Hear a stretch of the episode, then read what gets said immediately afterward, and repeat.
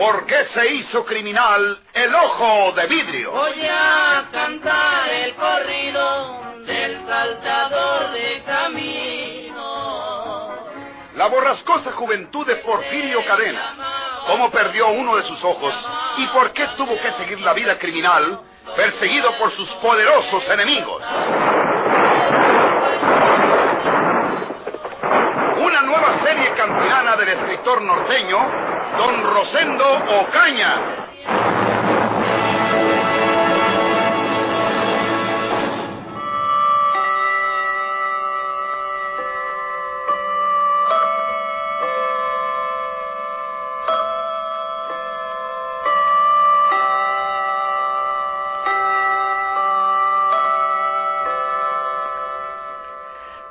¿Se acuerda de mí, inspector Riverol? Ah, sí, hombre, ¿cómo no? Tú eres Rito García. ¿Qué tal, Rito? ¿Quedaste completamente bien de aquellas heridas? Bien, gracias a Dios, inspector. Pero tuve que estarme en casita sin hacer nada mucho tiempo. Ya va para tres meses y la pobre de mi vieja ha tenido que cargar con el paquete de mantenerme. Ahora quiero trabajar y como por ahí pueden pedirme cuentas de aquello que me ligó a Porfirio Cadena, pues, pues yo quisiera, inspector, una carta de usted, donde diga que yo no fui más que una víctima de Porfirio. No vayan a creer por ahí que, pues que yo era uno de sus cómplices. Mucha gente lee los periódicos y ni se da cuenta exacta de lo que de veras dicen. Por eso vine a verlo. Ajá. Eh, ¿Con qué quieres trabajar? eh? Pues sí, sí, inspector. Todo este tiempo se ha molado nomás la pobre vieja. Y la verdad, pues es que no tenemos suficiente con lo que ella gana como enfermera. Le hablo a usted francamente.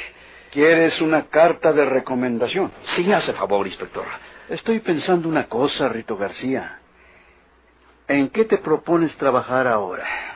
Pues, hombre, yo...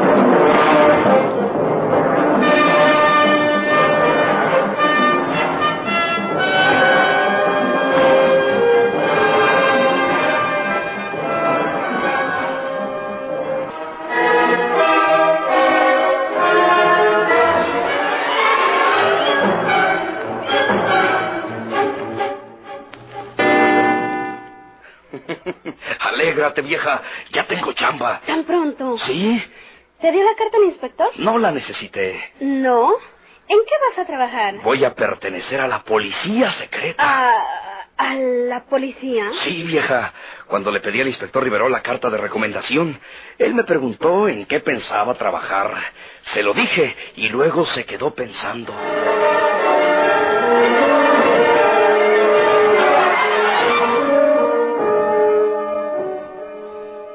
Oye, Rito, tú no eres maniado, como decimos luego. Tú diste una prueba de valor enfrentándote a Porfirio Cadena y lo hubieras matado antes que nosotros si no hubiera llevado el chaleco de mallas donde se estrellaron tus balas. ¿De acuerdo? Pues cómo no, inspector. Ese momento no se me olvida nunca en la vida. Ya lo creo. Bien. Pues tú no tienes malos antecedentes porque aquello del viejo Galván, pues lo tuviste que hacer obedeciendo órdenes de un superior. Entonces, Rito, si quieres trabajar en tu oficio de chofer, pues yo puedo conseguir que te acepten en nuestra policía como aspirante en calidad de chofer. Inspector. Y me gustaría que te pusieran adjunto al servicio secreto para hacerte chofer mío. Inspector, eh, eso me gusta mucho, francamente. ¿Estás de acuerdo?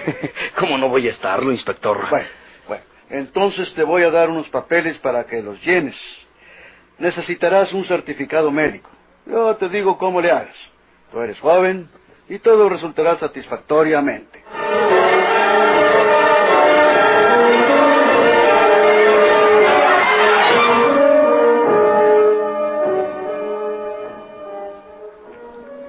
Me alegro de que hayas conseguido ocupación tan pronto, Rito.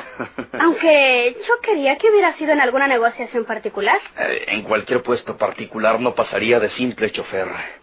En la policía puedo hacer méritos, puedo ascender, puedo llegar a ser un oficial de la policía y ganar un buen sueldo. Pero hay peligro. ¿Cuál peligro? Pues ya sé en lo que estás pensando. En Porfirio Cadena, ¿verdad? sí. Ya no vale la pena preocuparnos por ese amigo, mujer. Ya debe estar achicharrándose en los infiernos desde hace mucho tiempo. No digas eso. A ningún alma debe deseársele lo peor. Bueno, eso es un decir. Si Porfirio se halla en la gloria, mejor para él. El inspector y yo estuvimos eh, acordándonos de Porfirio. Porfirio Cadena murió ahogado en el río Consulado aquella vez, hace más de tres meses, vieja. No importa que su cadáver no haya sido rescatado. La corriente de la desembocadura tiene que haberlo arrastrado con tanta fuerza, estrellándolo contra las rocas, que tiene que haberse hecho pedazos, como lo comentó la prensa de entonces. Eso cree también el inspector Riverol.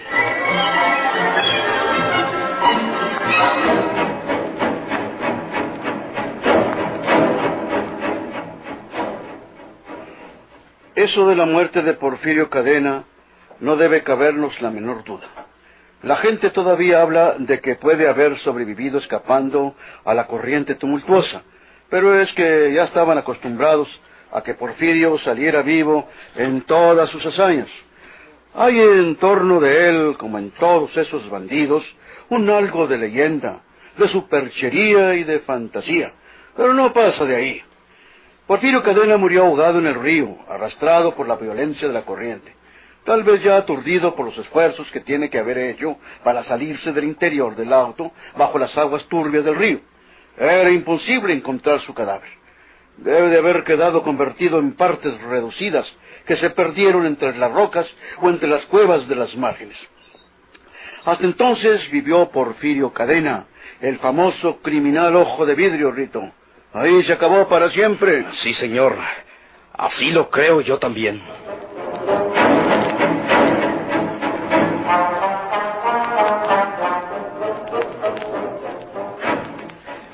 Tiene razón el inspector vieja.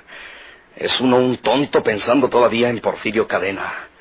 Ese maldito asesino que debía tantas y que en varias ocasiones estuvo a punto de acabar con mi vida, se murió ahogado en el río Consulado y se acabó todo para él.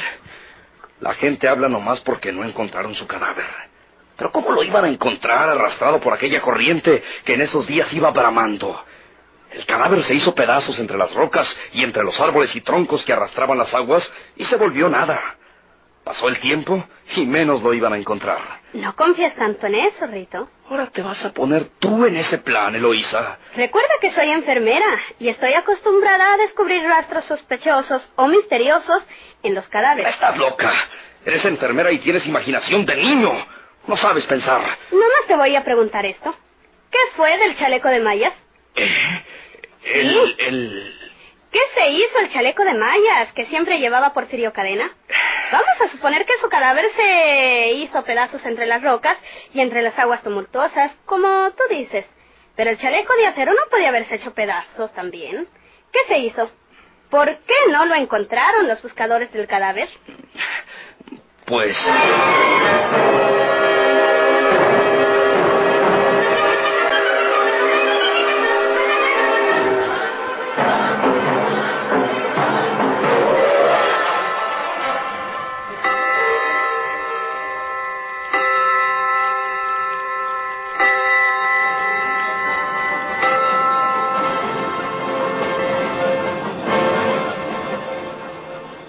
Durante todo aquel tiempo, en San Luis se había desarrollado la campaña política que postulaba como candidato a la presidencia municipal a nuestro amigo Leopoldo Salinas, el esposo de Antonia. Leopoldo había contado en su política con el apoyo y la protección del gobernador de San Luis, que lo era por entonces el licenciado don Ramón Valles. El viejo zorro político era viudo y tenía una hija, Margarita, de la cual se contaba que había tenido una cruel desilusión amorosa por un hombre que ella amaba y que le había dejado para casarse con otra de la capital. Margarita Valles no era una belleza, pero sí se trataba de una muchacha bonita y radiante de simpatía. Claro que Leopoldo y Antonia fraternizaron desde luego con el gobernador Valles y su hija. El gobernador le había prestado todo su respaldo a Leopoldo y ello había constituido el triunfo más resonante en las elecciones. El día que Polo se recibió como presidente municipal de la ciudad de San Luis, después de la ceremonia en Palacio y el banquete en los jardines del club, los más íntimos se reunieron en la casa del gobernador.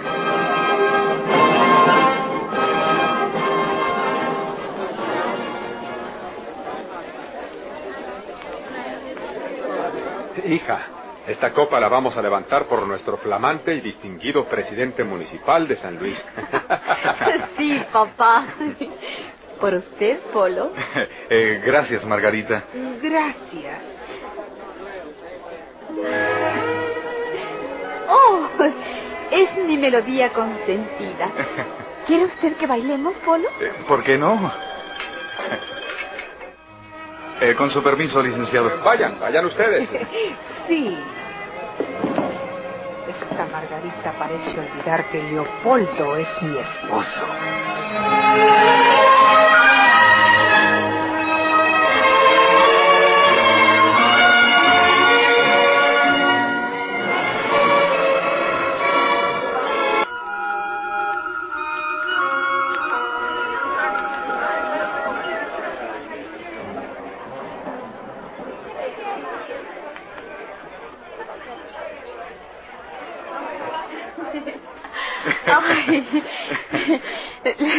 la felicito de todo corazón, Antonia, porque tiene usted un buen bailador. Y un buen esposo, querida Margarita. Ay. Eh, eh, gracias por por el piropo de familia, querida. Bueno, eh, creo que dejaremos a las damas que se diviertan y nosotros vamos a la biblioteca a fumar un cigarrillo. ¿No, Polo? Eh, desde luego, licenciado. Eh, con el permiso. Es propio, Polo. No tardes demasiado, Polo. Eh, no. Yo quiero irme a casa temprano. Eh, sí, no tardaré.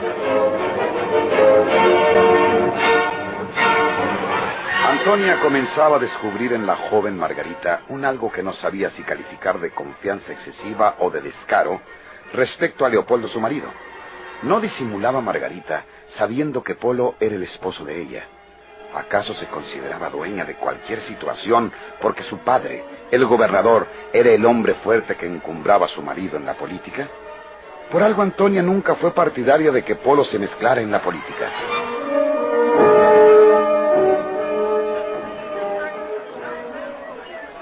Desde mañana, amigo Polo, oficialmente es usted el presidente municipal de San Luis. Espero que tomará usted en cuenta que San Luis es ya una de las capitales más importantes del país. Eh, lo sé bien, licenciado. Eh, yo no soy nativo de San Luis, pero he vivido aquí mucho tiempo. Puede usted estar seguro de que sé lo que vale esta importante ciudad. Aquí en San Luis hay mucho dinero, Polo. Usted será más rico de lo que es y espero que no se olvidará de su amigo que le ha servido de palanca para remover de cuajo la política. Porque no me negará usted que teníamos nuestros escollos. Eh, siempre viviré agradecido de usted por ese respaldo. Quiero que esa gratitud no me sea manifestada solamente con palabras, amigo mío. Ha- Hablo con sinceridad, licenciado. Eh, no me refiero a eso. Quiero decir algo que tendré que explicárselo forzosamente para que lo entienda. Yo salgo este año del gobierno de San Luis. No niego que la política me ha ayudado a amasar una bonita fortuna. Pero en los últimos tiempos he gastado mucho dinero y necesito recuperarlo. Tengo una hija que, por alguna razón que un día conocerá usted, no se ha casado. Ella necesita ser un gran partido para que algún hombre de buena posición la haga su esposa. Eh, no es eh, preciso que me explique usted esas cosas de familia, licenciado. Sí es necesario, Polo. Lo es absolutamente. Escúcheme ahora que he resuelto hablarle llanamente. Eh, como usted guste. En el gobierno del Estado ya no queda ninguna fuente pródiga de que echar mano para resarcirme de todo el dinero que he gastado estos dos últimos años. Hay muchos ojos que están vigilantes y si me apresurase buscarían mi desprestigio y mi ruina. Mi golpe maestro ha sido el triunfo de usted en la presidencia municipal, Polo. Mis enemigos y aquellos que están a la expectativa se hayan desconcertados porque les he ganado la elección de usted. Eh, repito, nunca olvidaré su inapreciable ayuda. Polo, necesito que usted me dé 150 mil pesos mensuales de su administración. ¿Ciento cincuenta mil? Eh, Pero... Quiero esa suma mensual por los tres años de su administración. Sé lo que está usted pensando, que no le dejo nada para usted. En primer lugar, usted es rico. En segundo, si trabaja con viveza, hallará también un rico filón para usted. Y por último, usted es joven, y si en esta administración municipal no hace fortuna, la hará cuando sea gobernador del Estado. Y si usted cumple conmigo entregándome esos 150 mil mensuales, yo lanzaré el primer grito de Viva Salinas para gobernador del Estado, así como lo lancé para presidente municipal. Eh, no, no sé qué decirle, licenciado. No tiene otra cosa que decir sino sí, sino aceptar lo que yo solicito. ¿Y si no puedo? Tiene que poder. Yo lo inicié en la política. Yo lo hago presidente municipal de San Luis cuando hay 100 personas con cien mil derechos más que usted para ocupar ese puesto. Todo me lo debe a mí y yo todo lo he hecho por usted. ¿Por qué cree que lo he hecho? Por bonito. Lo he hecho porque esperaba de usted un agradecimiento efectivo. Bien, licenciado. Usted sabe que desconozco la administración municipal de San Luis.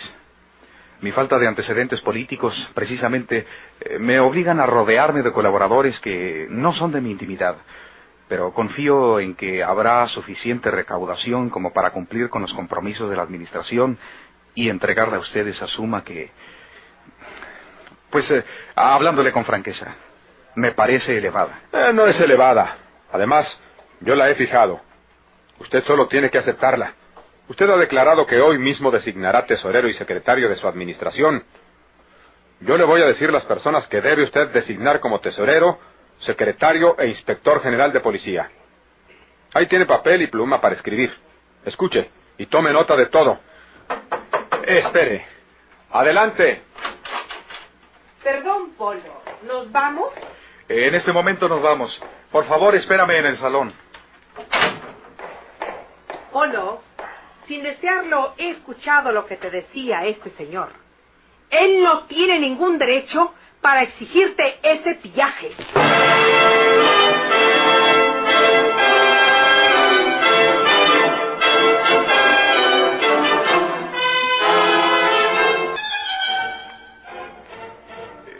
Querida, eh, te ruego que esperes en el salón. Eh, estos asuntos no los entiendes tú.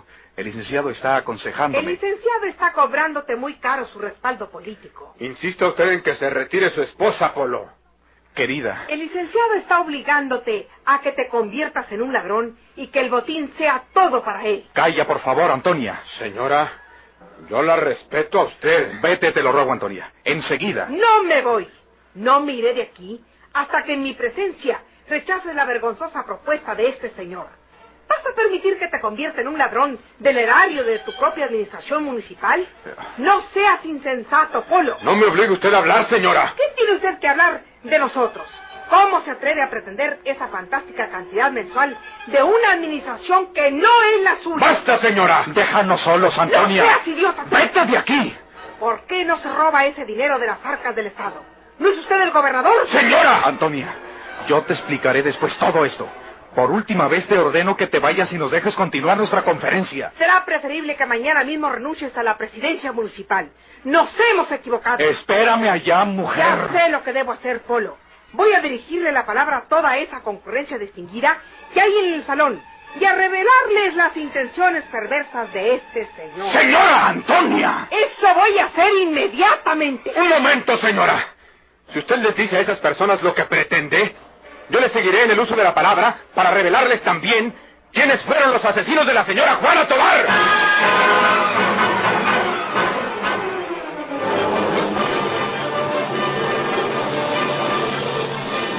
¿Por qué se hizo criminal el ojo de vidrio?